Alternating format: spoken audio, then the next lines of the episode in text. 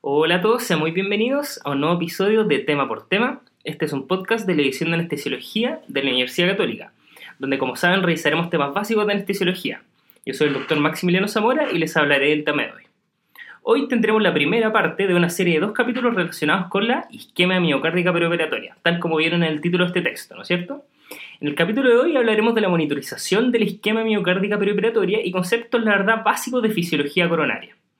Esto es un tema fundamental que incluye la monitorización con electrocardiografía continua, cosa que usamos todos los días y que con mucha frecuencia se nos puede preguntar en cualquier tipo de examen o prueba, además de la fisiología de las alteraciones cardiovasculares en el perioperatorio. En el siguiente capítulo, que es la parte 2, hablaremos de cómo se puede aplicar todo esto, los determinantes de la isquemia perioperatoria y finalmente cómo manejarla. Debemos mencionar que hoy no vamos a revisar las guías relacionadas con la evaluación perioperatoria cardiovascular. Este será tema de todas maneras para otro podcast que lanzaremos más adelante y que de todas maneras complementa y deben saber de eso para escuchar este podcast. Para este capítulo tengo una invitada muy especial. Ella es la doctora Katia González, es anestesióloga de nuestra edición y es además especialista en anestesia cardiovascular. Muchas gracias Katia por acompañarnos el día de hoy. Muchas gracias a ti Max por invitarme el día de hoy estoy de acuerdo que este es un tema el cual nos va a tocar con mayor frecuencia debido al envejecimiento de la población y con ello el aumento de las comorbilidades. Perfecto, bueno, entonces estoy demasiado de acuerdo con Katia. Eh, claramente esto es un tema que nos va a tocar mucho más frecuente ahora, ¿no es cierto? De todas maneras. Bueno, entonces le aprovecho de contar que la doctora González nos estará acompañando en este episodio y en varios más que van a aparecer relacionados con temas de anestesia cardiovascular. Bueno, entonces vamos a comenzar con una pregunta del tema como ya es de costumbre. La pregunta es así. ¿Cuál de las siguientes relaciones entre derivaciones electrocardiográficas y paredes cardíacas es correcta? A, de 2 de 3 ABF con la pared inferior. B, B1 B4 con la pared lateral. C, ABL y D1 con la pared posterior. D, ABL, D1, B5 y B6 con la pared anterior y septal o E, ninguna de las anteriores. Tómense un segundo para pensar. La respuesta correcta es A. Esto de todas maneras los van a entender de manera óptima en el siguiente podcast. Los temas que vamos a tratar hoy son monitorización electrocardiográfica continua y su rol en la monitorización de esquema perioperatoria y algunos conceptos de anatomía y fisiología coronaria. Como ya mencionamos, hoy no hablaremos de la evaluación preoperatoria cardiovascular. Este será tema de otro podcast. Recuerden ahora sus conocimientos previos del tema. Esta es una estrategia probada para poder perpetuar el conocimiento. Bien, entonces primero les, yo les hablaré de algunos conceptos básicos de la monitorización. Probablemente estemos muy habituados a monitorizar con electrocardiografía, pero siempre es bueno recordar para qué lo utilizamos finalmente y qué podemos ver en ella. Entonces, ¿para qué nos sirve la electrocardiografía continua? Primero, para ver la frecuencia cardíaca, para detectar arritmias, ¿no es cierto? Isquemia miocárdica y potencialmente otras alteraciones como alteración electrolítica o función de marcapasos que la verdad es que son mucho más frecuentes. La verdad es que para la gran mayoría de los pacientes el objetivo central es la detección de arritmia y tener una visión de la frecuencia cardíaca. Las arritmias en el perioperatorio son muy frecuentes, pero de esto no hablaremos en el tema de hoy, en el podcast de hoy, perdón, y tendremos uno específico de todas maneras más adelante para hablar de este motivo. La isquemia, si bien es menos frecuente, puede ser más relevante en pacientes con alto riesgo cardiovascular, como los que hablaba Katia recientemente, que ya dijimos que nos van a tocar. ¿Cuáles son estos? Es avanzada, tabáquico, hipertensos, dislipidémicos, pacientes sedentarios, obesos, diabéticos, eh, pacientes con diabetes melito, insulino requirientes, eh, antecedentes de enfermedad cerebrovascular, antecedentes de cardiopatía coronaria y lesiones vasculares previas, entre muchos otros. En este tipo de pacientes debemos primero monitorizarlos de una forma adecuada para detectar estas posibles alteraciones isquémicas y además conocer la causa y determinantes de esta.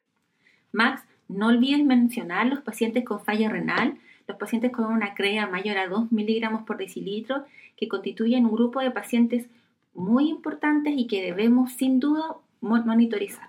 Claro, eso sobre todo eso es un, punto extra para el score ¿no es cierto? Por supuesto. Perfecto. Eh, muy, bueno, muy importante entonces recordar a los pacientes con insuficiencia, renal. Entonces, a este tipo de pacientes, los que ya hemos mencionado, ¿qué hacemos clásicamente con nuestra monitorización con electrocardiografía continua? Lo que hacemos es generalmente colocar, colocar tres electrodos, ¿no es cierto, Kate? Sí. Sí, eso es lo que hacemos en la gran parte de los pacientes. Esto es distinto al electrocardiograma de 12 derivaciones, en el cual se colocan cuatro electrodos en muñeca y tobillo, además de las precordiales. En la monitorización de electrocardiografía continua, claramente nosotros no utilizamos la muñeca ni los tobillos, primero para disminuir el artefacto del movimiento de la extremidad y porque además son zonas menos accesibles durante nosotros en la cirugía. Por eso es que nosotros no lo hacemos. Por eso nosotros utilizamos electrodos a nivel del tórax. Bueno, y como dije, nosotros utilizamos tres electrodos. Lo que hacemos es que colocamos el del brazo derecho y, y el brazo izquierdo en la fosa infraclavicular, cercano a los hombros respectivos, y el de la pierna izquierda finalmente debajo de la parrilla costal. Esto nos permite ver una derivada a la vez, actuando la tercera finalmente como tierra. Así podemos ver las tres derivadas bipolares de 1, de 3 y de 2, que son finalmente la de 2 en la que con más frecuencia monitorizamos. El de 2 es el más útil para controlar la onda P y el ritmo cardíaco, que es lo que más nos interesa en la gran mayoría de los pacientes, por eso es que es la que más utilizamos en general, como ya había mencionado. Eso es verdad, Max. Estas derivaciones nos sirven sin duda para detectar las isquemias, las arritmias, disculpen, que es lo más frecuente que nos ocurre en pabellón, pero son malas para detectar alteraciones del ST, por lo tanto no podemos diagnosticar bien isquemia perioperatoria. Y entonces las de elección y las que tenemos que usar son las precordiales que, que identifican la isquemia con mayor sensibilidad. Luego hablaremos en más detalle sobre estas distintas sensibilidades. Pero también lo que podemos hacer, y si contamos solamente con, tres electrodos, es que podemos usar las derivadas bipolares modificadas. Aquí hay varias y difieren desde dónde se coloca el electrodo. El electrodo del brazo derecho se, eh, lo pueden colocar en el malubrio external y ahí tendremos CM5. CS5 tendríamos si lo colocamos debajo de la clavícula derecha, CB5 sobre el centro de la escápula derecha. El electrodo del brazo izquierdo lo vamos a colocar en posición B5, es decir, en la línea axilar anterior en el quinto espacio intercostal. Y el electrodo de la pierna izquierda lo podemos colocar en cualquier parte del lado izquierdo. Aquí el monitor lo tenemos que, setear en D1. Aquí se medirá desde el electrodo eh, en el brazo derecho al brazo izquierdo, identificando un B5 modificado utilizamos P5 porque es la derivación es la más sensible para detectar isquemia.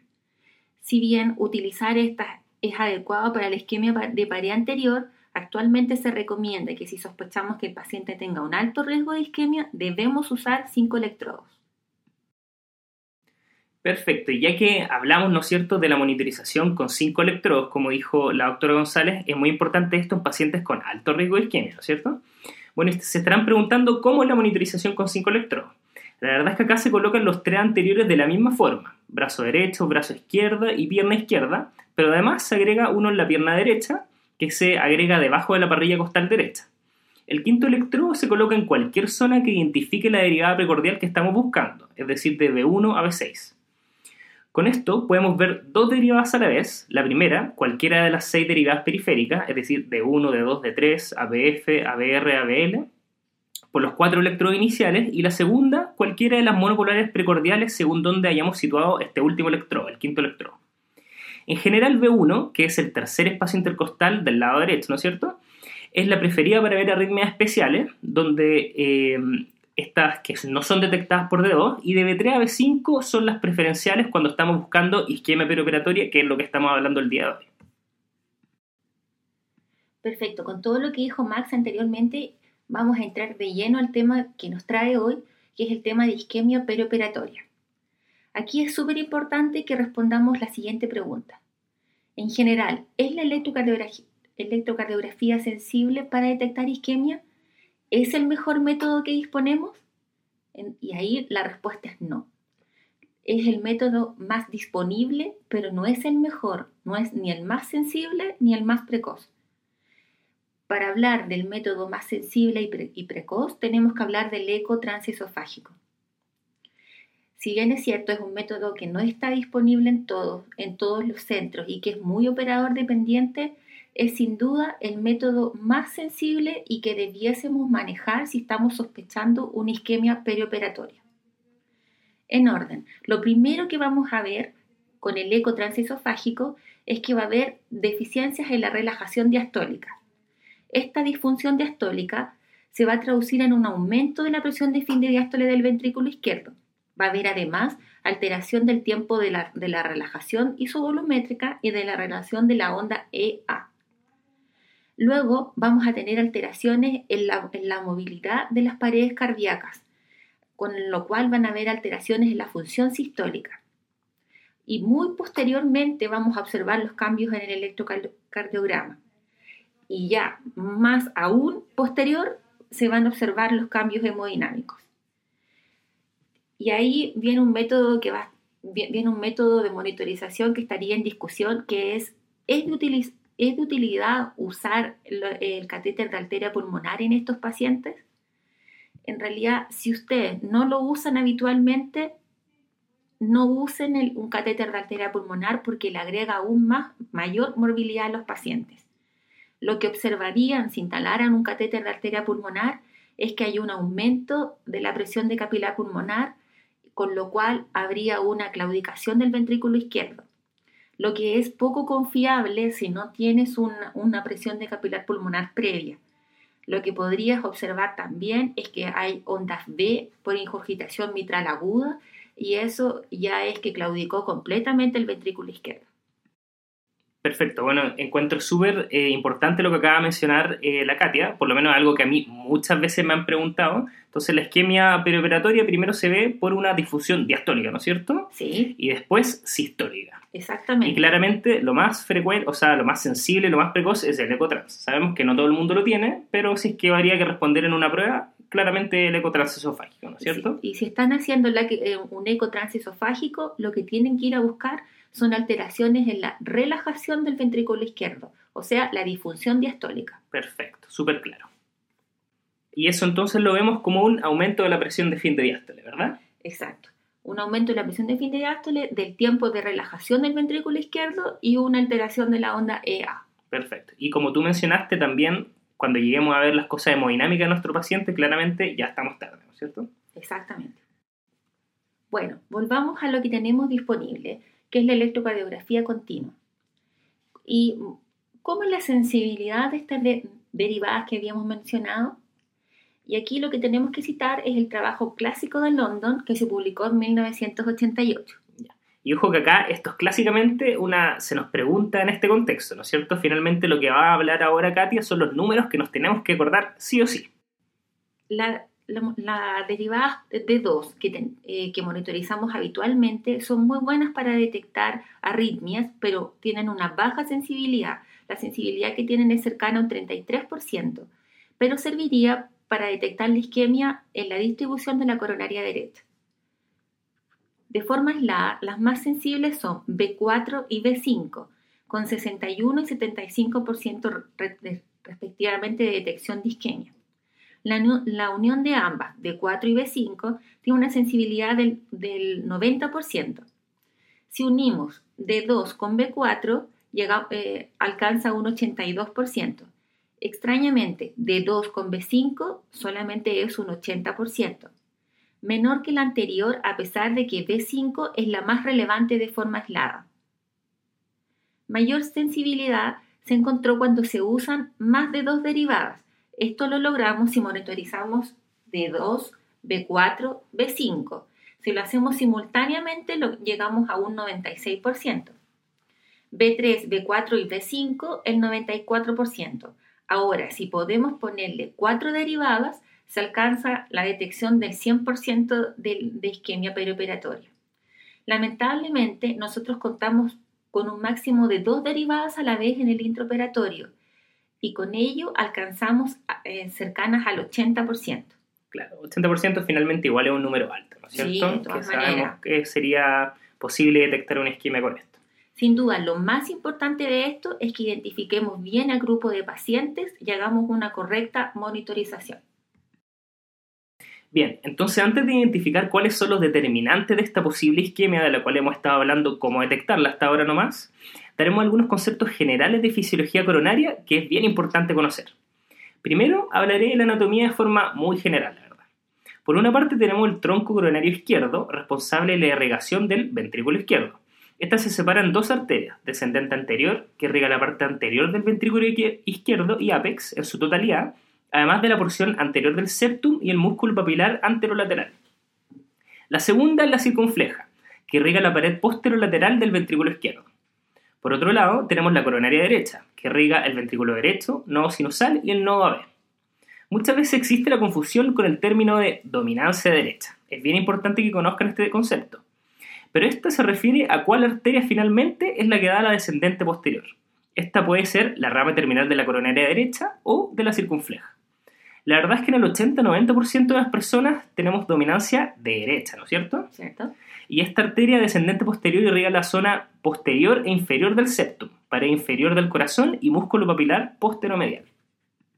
Aunque esta descripción puede ser bien simplificada, aquí podemos entender las alteraciones electrocardiográficas y funcionales que pueden existir con la obstrucción de estas, de estas arterias. Una obstrucción de la coronaria derecha causa compromiso de la pared inferior y lo que vamos a ver, y lo vamos a ver preferentemente en las derivadas de 2, de 3 y ABF. Además de esto, puede haber bradicardia y mayor frecuencia de bloqueos cardíacos. Puede haber infarto del ventrículo derecho que no se ve en las derivadas convencionales y determina mayor gravedad. La obstrucción de la circunfleja puede dar compromiso en la pared lateral, es decir, B1, ABL, B5 y B6, o de la pared posterior con infradesnivel en B1 y B2. El compromiso de la descendente anterior se ve desde B1 a B4, comprometiendo la pared anteroseptal, y si hay compromiso de la coronaria izquierda en su inicio, es decir, una lesión de tronco, se ve compromiso total de la pared anterior de, B1 a B4 y de la zona lateral de B1 y ABL. Bueno, entonces sabiendo todo esto, volvemos a repasar, y esto sí es este, el segundo punto, aparte de los porcentajes que ya hablamos, que esto debemos recordarlo sí o sí, es una clásica pregunta, ¿en qué derivada identificamos las paredes del corazón y con qué arterias se corresponden? Y esto también tiene relación con la primera pregunta que le hicimos al inicio del podcast. Bueno, entonces sabemos que la anteroceptal es la arteria descendente anterior, ¿verdad? B1 a B4. La eh, anterior es por la coronaria izquierda, B1 a B4, ABL, D1. La pared lateral es la arteria circunfleja, ABL, D1, B5 y B6. La pared posterior también es la circunfleja. Generalmente acá lo que se ve es un infradesnivel en B1 y B2. Por otro lado tenemos la pared inferior, que es, como ya mencionó la doctora, por la coronaria derecha, de 2, de 3 ABF. Y el ventrículo derecho generalmente no se ve por las derivaciones convencionales.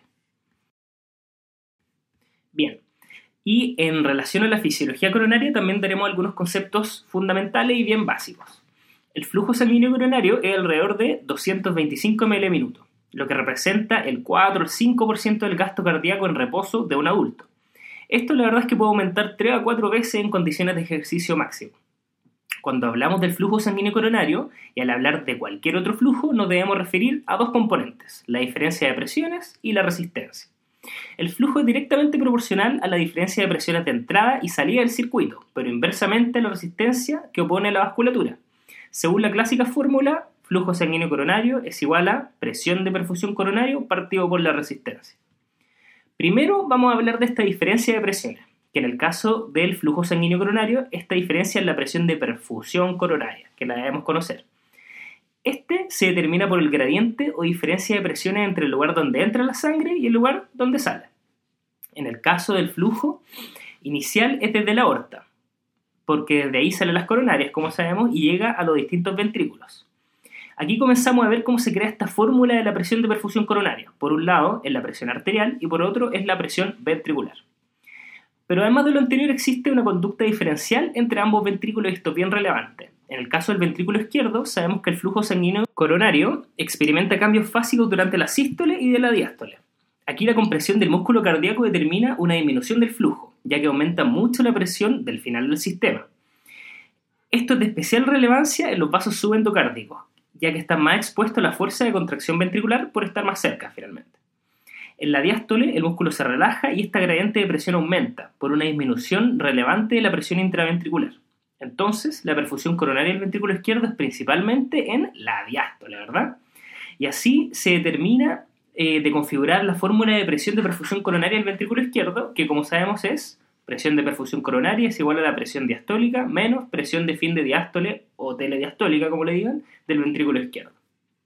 Complementando lo que dijo Max, la presión de perfusión coronaria, ustedes pueden hablar de presión diastólica o presión arterial media menos la presión de fin de diástole del ventrículo izquierdo. De ahí nace la importancia de que ustedes tengan a los pacientes bien perfundidos.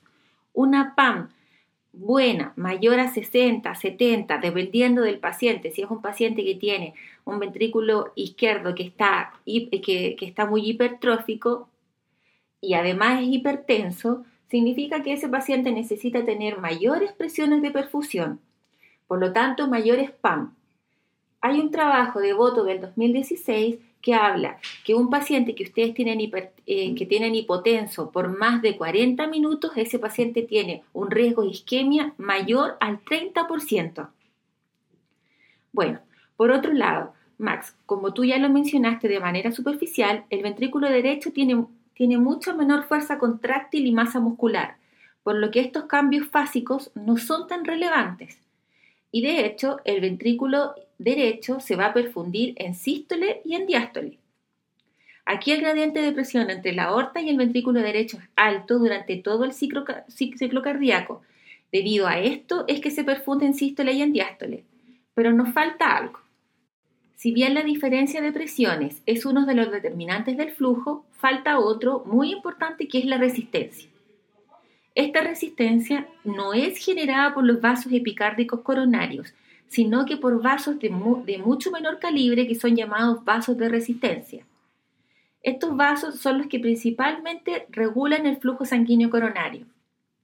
Y el principal regulador del flujo sanguíneo coronario es el control metabólico, es decir, a mayor requerimiento de oxígeno se logra un mayor flujo. Ah, y, esto es a diferencia de todo el resto del cuerpo, porque la extracción de oxígeno miocárdica es casi máxima, llega a ser cercana a un 80%, por lo que su forma de aumentar el aporte de oxígeno es aumentando el flujo. Esto es relevante hacer estas diferencias entre, las, entre estas arterias. Por ejemplo, en el caso del robo coronario, donde las arteriolas sanas se logran vasodilatar, roban, roban flujo de zonas con estrecheces y ahí podrían determinar isquemia. Aquí es importante, y, de aquí nace el, uso del, dipiridamol, que es un vasodilatador coronario que, usa este mecanismo, determinando el flujo diferencial entre las arterias coronarias sanas y las enfermas, y es detectable mediante la gamografía con talio. Por otra parte, los vasodilatadores como la nitroglicerina vasodilata los grandes vasos de conductancia y no las arteriolas de, resistencia, por lo que no provocan este fenómeno.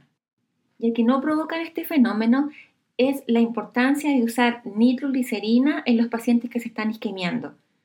Tenemos que tener una buena presión de perfusión y además algo que nos disminuya la presión de fin de diástole y eso lo vamos a lograr con la nitroglicerina. Perfecto, entonces me pareció muy, muy práctico este último dato y claramente esto se nos puede preguntar, ¿no es cierto? El dipiridamol es un vasodilatador que ocupa este mecanismo y por otro lado la nitroglicerina no produce robo coronario, ¿verdad? Bueno, eso es todo por hoy. Espero que hayan encontrado el tema tan entretenido como lo fue para nosotros hacer este podcast. En el siguiente capítulo vamos a hablar de cómo utilizar todo esto de una manera mucho más práctica. Recuerden seguirnos en el Twitter de Anestesiología UC, en nuestra página web, donde podrán hacer comentarios del podcast. Si les gustó o no, si nos faltó mencionar algo, son cosas que me gustaría conocer. Recuerden descargar el podcast desde iTunes, evaluarlo, para así poder llegar a más usuarios dentro de lo posible. Nuevamente, muchas gracias a la doctora Katia González por acompañarnos. Muchas gracias a ti, Max. Muchas gracias por la invitación y nos vemos en el siguiente capítulo. Estoy seguro de eso. Bueno, cualquier duda lo pueden hacer, hacer a través de los comentarios de la página, como saben yo lo respondo todos el mismo día, o a mi mail mszamora.uc.cl. Nuevamente soy el doctor Maximiliano Zamora y en nombre del equipo del podcast de la edición de anestesiología UC, muchas gracias por escucharnos y que tengan una muy buena semana.